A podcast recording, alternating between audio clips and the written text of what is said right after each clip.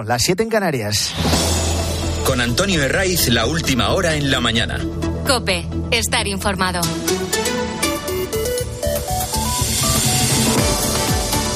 Muy buenos días, desde las 6 te venimos acompañando en la mañana del fin de semana de Cope. Nos vamos hasta las ocho y media, que es cuando llegan Lumbreras y Agropopular. Por si no teníamos suficientes líos internos en España, ahora se ha abierto una crisis diplomática entre Israel y el gobierno de Pedro Sánchez. Ha sido durante el primer viaje oficial internacional de Sánchez tras ser reelegido presidente el 16 de noviembre. Ni 10 días ha tardado nuestro presidente en levantar su primer avispero algo que por otro lado ya nos tiene acostumbrados y que vivimos con Argelia a cuenta del volantazo con el tema del Sáhara. ¿Qué es lo que ha pasado ahora? Pues para entender esa tensión diplomática que ha llevado al Ejecutivo de Tel Aviv a llamar a los embajadores de España y de Bélgica en Israel, hay que analizar el contexto. Sánchez ha acudido a Oriente Próximo en calidad de presidente de turno de la Unión Europea. Esto es así. Otros han ido antes en representación de sus propios países. El estadounidense Joe Biden, el alemán Sol, el francés Macron, la italiana Meloni, el británico Rishi Sunak, el holandés Mark Rutte, y todos con el respeto necesario hacia un país que fue atacado brutalmente por tierra, mar y aire en una oleada de atentados sin precedentes. Sánchez no ha tenido tiempo hasta ahora. O dejémoslo en que no ha considerado la oportunidad. Ahora ha acudido como presidente de turno del Consejo de la Unión. Esto es así, pero en Israel saben perfectamente la posición que ha mantenido el gobierno de coalición en España con ministros declarados abiertamente pro-palestinos y acusándoles de genocidio. Esto no ha cambiado con la entrada de nuevos ministros. De hecho, la nueva titular de Juventud e Infancia, que se llama Silvia Rego, cuota sumar, el día del ataque de Hamas, el 7 de octubre, lejos de condenar a los terroristas, reivindicó el derecho a resistir de los palestinos. Este es el contexto que no ha sido determinante para que Israel llame ahora a nuestro embajador y manifieste un enfado considerable. La gota que ha colmado el vaso ha sido el hilo de declaraciones que ha venido realizando Sánchez desde que aterrizó el jueves en Oriente Próximo, tanto por el contenido como por el lugar elegido, porque la despedida ha tenido traca final. A los equipos de Pedro Sánchez y del primer ministro de Bélgica no se les ocurrió otra cosa que, antes de tomar el avión de vuelta a Europa, acudir con toda la parafernalia de las comparecencias para llevarse las fotos, las imágenes y dejar los titulares, acudieron al puesto de Rafa a hacer declaraciones. Ese paso con la frontera con Egipto había sido el punto elegido, es el punto elegido para la devolución de los primeros rehenes que han permanecido secuestrados casi 50 días. En cuestión de minutos, a ese lugar donde celebraban la rueda de prensa de Pedro Sánchez y el belga, iban a llegar los primeros 24 primeros rehenes israelíes liberados. Y lo trataron de rentabilizar. Aunque en esa negociación que ha desembocado en su liberación no hayan tenido nada que ver ni España ni tampoco Bélgica. Y allí, como en buena parte del viaje, Sánchez se dedicaba a señalar a Israel y a darles lecciones de cómo combatir el terrorismo. También le reiteré el derecho de Israel a defenderse, pero que debe hacerlo dentro de los parámetros y limitaciones establecidos por el derecho internacional humanitario. Y este no es el caso. La matanza indiscriminada de civiles inocentes, incluidos miles de niños y niñas, es completamente inaceptable. Esto es solo una de tantas. Como plantear que España vaya a reconocer el Estado palestino de manera unilateral si no hay movimientos en el seno de la Unión. Con todo esto ha llegado la respuesta de Israel. Muy enfadados, molestos, con la actitud de Sánchez y del primer ministro belga, que es el que le va a tomar el relevo en la presidencia de la Unión el 1 de Llama a los embajadores de los dos países, de España y de Bélgica, para una dura conversación de reprimenda, nada de reunión amistosa. Y luego desde el Ministerio de Exteriores israelí se acusa a los dos gobiernos de apoyar el terrorismo. Una vez que se conoció todo esto, de forma rápida, eso es cierto, era necesario, salió el ministro español de Asuntos Exteriores, Álvarez. Vino a decir que son acusaciones falsas inaceptables, lo de Israel, y que España va a dar la respuesta oportuna. Las acusaciones del gobierno de Israel hacia el presidente del gobierno y el primer ministro belga son totalmente falsas e inaceptables. Las rechazamos tajantemente. Pero Pedro Sánchez dijo lo que dijo. Y se fue a decirlo a un lugar poco oportuno, donde en casi cuestión de minutos iban a llegar los rehenes liberados. Esto ha puesto en peligro, sí, las relaciones internacionales entre los dos países. Y no solo eso. Estamos hablando de que Israel es la única democracia en toda la región, en todo Oriente Próximo, y además un fiel aliado de Estados Unidos. Luego esto hay que añadir que aunque se la colaron el 7 de octubre, es uno de los países más preparados para luchar contra el terrorismo yihadista. Y no hay que olvidar que tanto España como el conjunto de Europa somos un objetivo prioritario precisamente de estos terroristas yihadistas. Si rompemos con Israel en Oriente Próximo, con Argelia en el norte de África, y estamos más condicionados cada vez por Marruecos, nuestro aislamiento en puntos estratégicos es peligroso.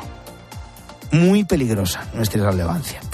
Un nuevo incendio para el gobierno de Sánchez, en este caso diplomático e internacional, cuando apenas ha comenzado a rodar la nueva legislatura, que va a estar marcada por la amnistía, por las cesiones a los separatistas, y no se lo pierdan de vista, por una obsesión casi enfermiza de controlar aún más la justicia. Es lo único que a Sánchez se le escapa en su totalidad. Y de momento el juego sucio lo ha comenzado a hacer sumar. Los de Yolanda Díaz han ido al Supremo y se han querellado contra el presidente del Consejo General del Poder Judicial y aquellos vocales que se manifestaron en contra de la política, en contra de la amnistía. ¿No habíamos quedado que no había que politizar la justicia? Ni judicializar la política. ¿En qué quedamos? Comienza la oferta en este caso desde el propio Ejecutivo, y ya no solo desde el ámbito separatista. Los vocales del órgano de gobierno de los jueces se limitaron a mantener la misma postura que había sostenido el PSOE antes de las elecciones del 23 de julio. O lo que había afirmado el entonces ministro de Justicia, ahora magistrado del Constitucional. Ahí está, ahí está ese documento, dando vía libre a los indultos en el que Juan Carlos Campo decía que esos indultos eran legales y que la amnistía completamente inconstitucional. Pues Yolanda Díaz comienza su segunda etapa en Moncloa haciendo de fontanera para Sánchez, con esa querella. No le da mucha importancia en el Consejo, no lo ha hecho su presidente Vicente Aguilarte. Yo creo que es una maniobra política que no tiene mucho sentido y que al día de hoy, si lo que estamos es intentando buscar todos fórmulas de pacificación y de renovación y de consensos, pues no empezamos bien. Lo que es una necesidad es la renovación del Consejo General del Poder Judicial. Y el PSOE ansía su control. Si no hay acuerdo, tengan por seguro que modificarán la ley, que alterarán las mayorías necesarias para su renovación y de este modo dar el asalto definitivo. De momento comienza con esta primera persecución ante el Supremo del Poder Judicial, aunque en público el PSOE se desmarque de la querella de Sumar. Y el día nos trae hoy, este sábado, a un mes de la Navidad, un concepto que, mira, no conocíamos. No te acostarás nunca sin saber una cosa más. ¿Cuál es ese concepto? La amnistía de penalti. De la misma factoría de Valladolid, en la que se reconoce abiertamente que no habrían aprobado la amnistía de no necesitar los siete votos de Junts, llega ahora esto. Puedo hacer alguna comparación chusca con decisiones cotidianas en la vida, ¿no? Oye, ¿usted se hubiera casado si no se hubiera quedado embarazada su mujer? Pues a lo mejor en este momento no, pero nos queremos mucho y seguramente dentro de seis meses nos hubiéramos casado también. Pues esto es lo mismo. Es el ministro de Transportes, Óscar Puente, que ya se autodefine el mismo como ministro chusco. Bueno, mmm, se pone a comparar la ley de amnistía con una pareja de novios que se van a casar tras quedarse ella em, embarazada. No ha hecho más que empezar y la de momentos de gloria que nos tiene reservados Óscar Puente. Si sigue, si tiene continuidad como portavoz parlamentario Pachi López, la dupla va a ser de momentos para enmarcar. Por el lado cúter. Pero es que si uno se pone a analizar las palabras de Óscar Puente en profundidad, es todavía peor. ¿Significa eso que el PSOE se hubiera echado en brazos de Puigdemont, aunque no hubiera necesitado sus votos? Es decir, Sánchez estaba locamente enamorado del prófugo y las elecciones han sido nada más que la lanzadera que les ha empujado al altar. ¿De verdad piensa Oscar Puente que después de escuchar a Sánchez y hasta 11 de sus ministros renegar hasta la sociedad de la amnistía, vamos ahora a creernos que en el fondo, ahí latiendo, había en todos ellos una profunda convicción amnistiadora? Debe ser que el exministro de Justicia, eh, Juan Carlos Campo, que ahora por cierto ha dicho que se va a abstener de participar en la votación cuando llegue el asunto en el Constitucional, solo faltaba. Era ajeno Juan Carlos Campo ese elixir amoroso, por no hablar de guerra, de Felipe González, de Emiliano García Paje, de los millones de socialistas que votaron al PSOE porque nunca iban a aprobar la amnistía. Y sobre todo el argumento de que lo hubieran acabado haciendo tiene un problema fundamental. Y es que Sánchez jamás hubiera sido presidente si no hubiera comprado los siete votos de Junts. Así que no es verdad que al final habrían acabado acatando la amnistía. Sencillamente porque ese momento nunca habría llegado. Y Óscar Puente, incluso Óscar Puente, lo sábado, lo sabe. Hay más noticias en este sábado. Te las cuento en titulares con Luis Calabor. Escuchas La mañana. Reparación integral. Los obispos españoles vuelven a pedir perdón por los abusos sexuales en el seno de la Iglesia y elaboran un documento para atender a las víctimas, prevenir que se repita y reparar de forma tanto psicológica como social, espiritual y económica. Sitúa en todo momento a la víctima en el centro y se estudiará, caso a caso. Acusación. La Fiscalía de la Audiencia Nacional reclama entre 8 y 27 años de cárcel para los 12 radicales CDR que planeaban atentar con material explosivo fabricados en sus laboratorios eh, clandestinos. Les acusa de delitos de terrorismo. Reto. Ya en el mes de septiembre en España se superó el número, el número de víctimas de violencia contra la mujer de todo 2022. Según un informe de Manos Unidas, 736 mujeres, eh, 733 millones de mujeres en todo el mundo han sido víctimas de violencia física o sexual al menos una vez en su vida. No repite. El Endacari Íñigo Orcullu no será el candidato del PNV a las elecciones autonómicas vascas del próximo año. La dirección de los nacionalistas se decanta por un perfil más soberanista para hacer frente al ascenso de Bildu. Vuelve la liga tras un parón de selecciones que ha dejado numerosos lesionados. Joseba Larrañaga, buenos días. Hola, ¿qué tal? Buenos días. La liga vuelve a llamar a la puerta después de uno de los parones más convulsos de los últimos tiempos. No habrá más hasta marzo, pero como todos saben, la factura que ha pasado ha sido demasiado cara y muy diversa en cuanto a equipos. La última baja confirmada es la de Ter Stegen, que no estará hoy a mediodía en Vallecas por la lesión de espalda que sufrió con la selección de Alemania. Había mucha expectación por ver qué diría Xavi después de la grave lesión de Gaby. El egarense estuvo tranquilo y elegante, sabedor de lo que es jugar con la selección y ganarlo absolutamente todo, achacó al calendario y a la mala suerte la lesión del sevillano. Esculpó en todo momento a Luis de la Fuente, sabedor de que los entrenadores alinean a los mejores, ya que a ellos les van a pedir resultados y por lo tanto van a exigir el máximo siempre. Asunto zanjado y ahora solo falta que la operación de rodilla de Gaby salga perfectamente y aunque sea larga, la recuperación que sea satisfactoria. El Barça enciende la mecha este mediodía en Vallecas, así que espectáculo seguro porque todos los partidos del Rayo en casa son tremendamente divertidos. El Atlético de Madrid cierra el sábado recibiendo al Mallorca. El Madrid juega mañana por la tarde en Cádiz y el flamante líder, el Girona, juega el lunes en Montilivia ante el Athletic. Pedazo partido para cerrar una jornada en la que la permuta de puestos puede ser llamativa o no porque el equipo de Michel sigue siendo, por el momento, el más solvente. Buen fin de semana y no se olviden, tiempo de juego. Antonio Herray. La mañana. Cope, estar informado.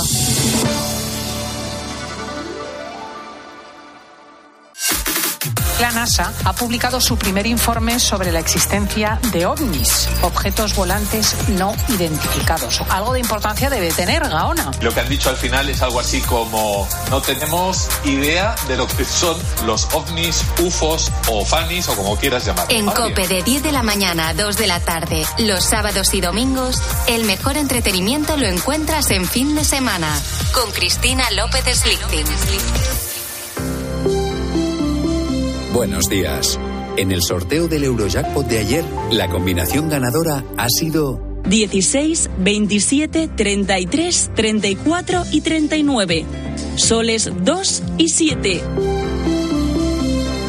Recuerda, ahora con el Eurojackpot de la 11, todos los martes y viernes hay botes millonarios. Disfruta del día. Y ya sabes, a todos los que jugáis a la 11, bien jugado. Cada año pierden la vida 35.000 personas en España por bacterias multiresistentes y son un obstáculo para tratar infecciones durante la cirugía o la quimioterapia contra el cáncer. Frenar la resistencia a los antimicrobianos está en nuestras manos. Lávate las manos, usa correctamente los antibióticos y sigue el calendario de vacunación. Es un mensaje de Pfizer. Sabemos lo importante que es sentirse acompañado. Por eso en CaixaBank ahora cuentas con un préstamo para hacer realidad tus ilusiones. Solicítalo desde el móvil o a través de tu gestor. Infórmate en caixabank.es. CaixaBank, tú y yo, nosotros. Siempre que se mantengan las circunstancias económico-financieras del solicitante en el momento de la solicitud. La mañana. Con Antonio Herraiz. Cope, estar informado.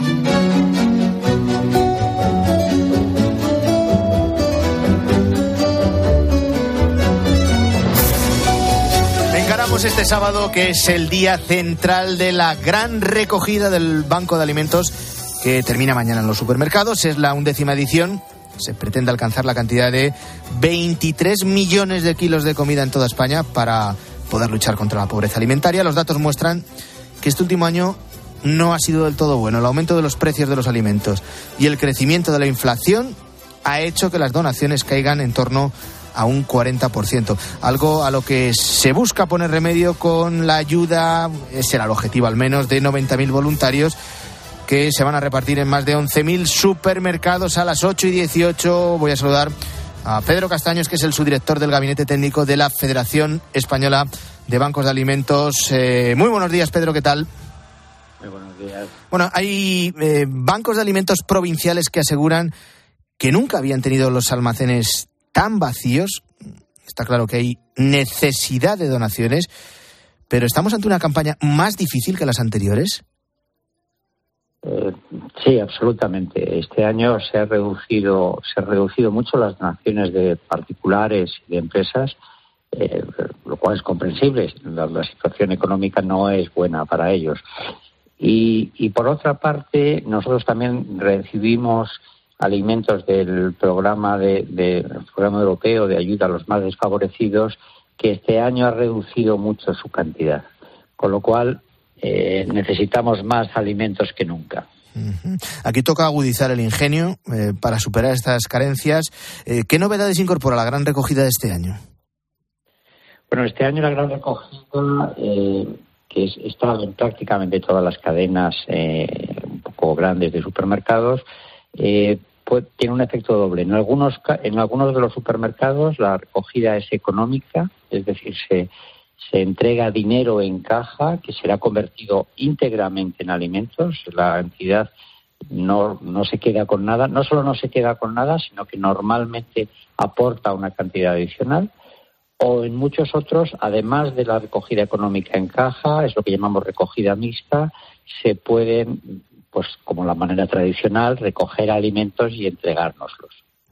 Eh, para eso era para lo que pedíamos los voluntarios que, que están en, gran parte de esos supermercados. Lo veremos con su peto correspondiente, en los que nos eh, pasemos, los que acudamos a comprar a lo largo de este sábado y mañana eh, domingo. ¿Cuál es el perfil de las personas que acuden a los bancos de alimentos? Porque todavía hay ciertos clichés que se han desmoronado en esta crisis que estamos atravesando. Sí, sí. Yo creo que todo cambió con la pandemia.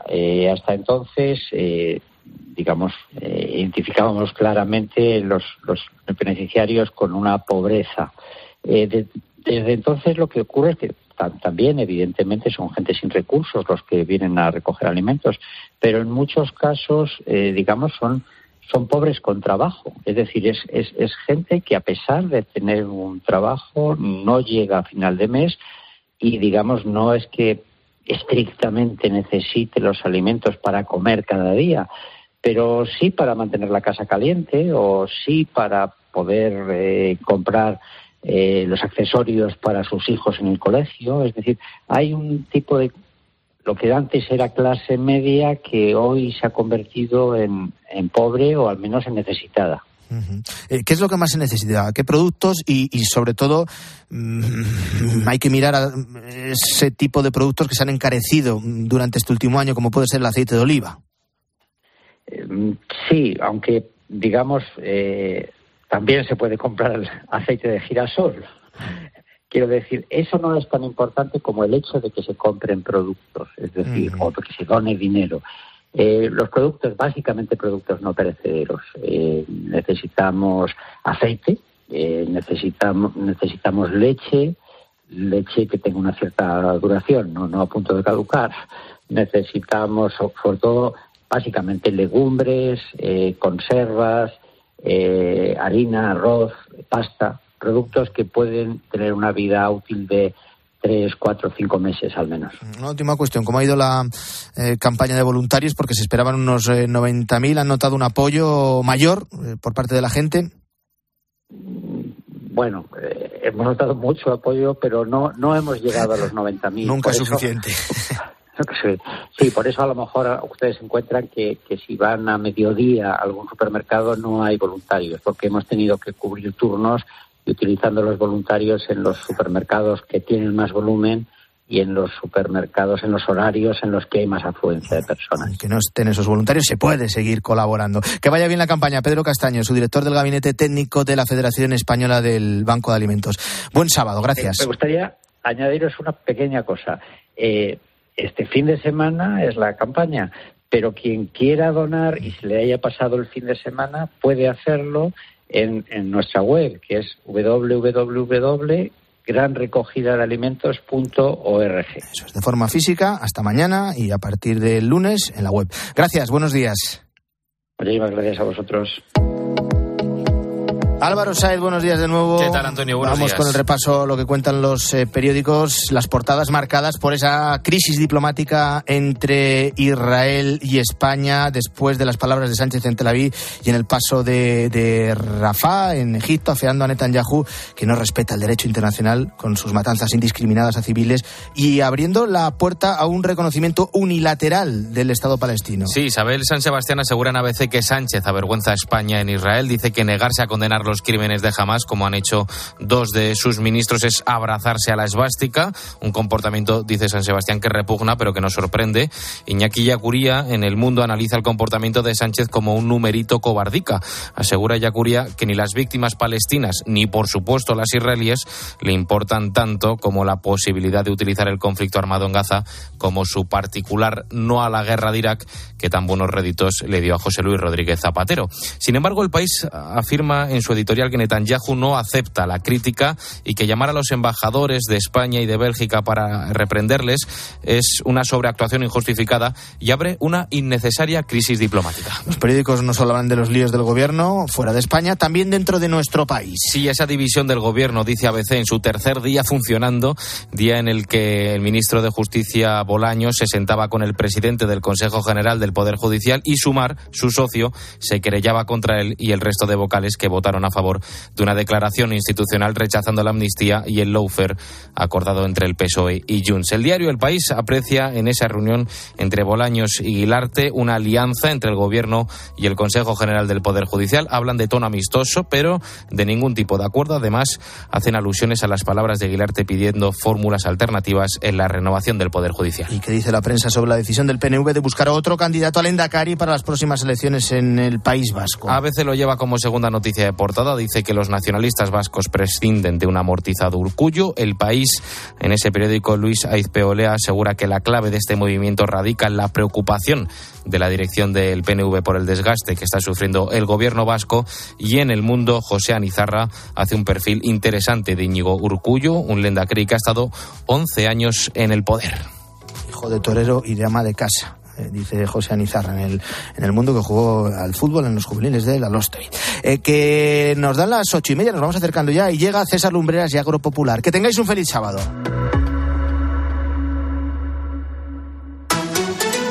Antonio de Ray. La mañana.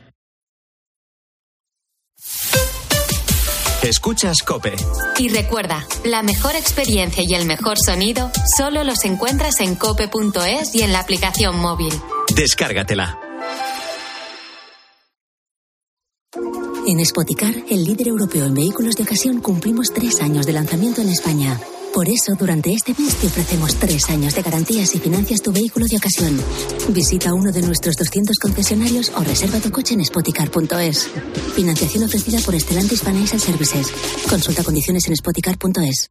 Ahora en García Carrión, 2x1 en vinos y cavas seleccionados. Combínalos como quieras. Este Black Friday aprovecha nuestros descuentos y adelanta las compras de Navidad. Ya sabes, 2x1 en vinos y cavas. Solo en garcíacarrión.com. ¿Qué quieres? Quiero que cierres los ojos un segundo. ¿Puedo abrirlos ya?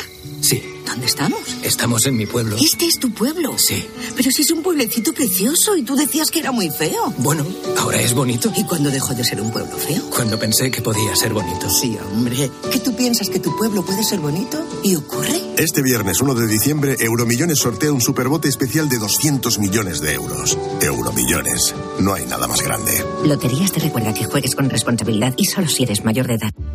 Estancias temporales Domusby para personas mayores. La tranquilidad de saber que tu familiar está bien atendido y además realiza actividades terapéuticas y de ocio mientras hace nuevos amigos. Más información en domusby.es. Cuando necesitas estar cuidado, Domusby está a tu lado. Max von Sydow, Colin Firth. ¿Qué se sabe de los rusos? Ya puedes ayudar. Qué estamos vivos? Kursk. Basada en hechos reales. Todo lo que haríamos por ellos, lo harán ellos por nosotros. Dicen que le ha pasado algo al Kursk. Y después, U-571. El sábado a las 3 menos cuarto de la tarde, en 13. ¿En qué capítulo de tu vida estás ahora? ¿Quieres hacer una reforma o cambiar de coche? ¿Tus hijos ya necesitan un ordenador para cada uno? ¿O quizás alguno ya empieza la universidad? ¿Habéis encontrado el amor y buscáis un nidito? En Cofidis sabemos que dentro de una vida hay muchas vidas y por eso llevamos 30 años ayudándote a vivirlas todas. Cofidis, cuenta con nosotros. ¿Qué música escucha la cantante de moda? Pues de todo. Rap, pop, música clásica, trap, flamenco, rumba, fados, tangos, reggaetón. En nuestra gama Citroën Sub también sabemos de versatilidad. Aprovecha este mes los días sub y elige el tuyo con hasta 8.000 euros de ventaja adicional. Entrega inmediata en unidades limitadas. Citroën. Condiciones en citroen.es. En línea directa sabemos que también a los moteros os viene bien un buen ahorro cuando acaba el año. Por eso, este noviembre tenemos algo para vosotros. El mes de puertas abiertas de línea directa. Te bajamos hasta un 20% el precio de tu seguro de moto con coberturas inigualables. No dejes escapar esta oportunidad y cámbiate antes de que sea demasiado tarde. Ven directo a lineadirecta.com o llama al 917-700-700. El valor de ser directo. Sentir curiosidad es maravilloso. Es escuchar mi voz. Es un ¿por qué no? Y un a ver qué pasa. Es planificar un viaje, elegir un libro o incluso abrir un vino. Que la curiosidad sea la brújula de tu vida. Ramón Bilbao. El viaje comienza aquí. Al final del día, Expósito pone su mirada en aquello que te interesa. Bueno, ya tenemos gobierno, un Consejo de Ministros diseñado para el tema catalán, única y exclusivamente, o mejor dicho, para la amnistía y la quita de la deuda. Solo así se entiende, con el tema catalán, los ascensos de María Jesús Montero. Acaba el día con la mejor información. Acaba el día con Ángel Expósito. Desde las 7 de la tarde, todo pasa en la linterna de Cope.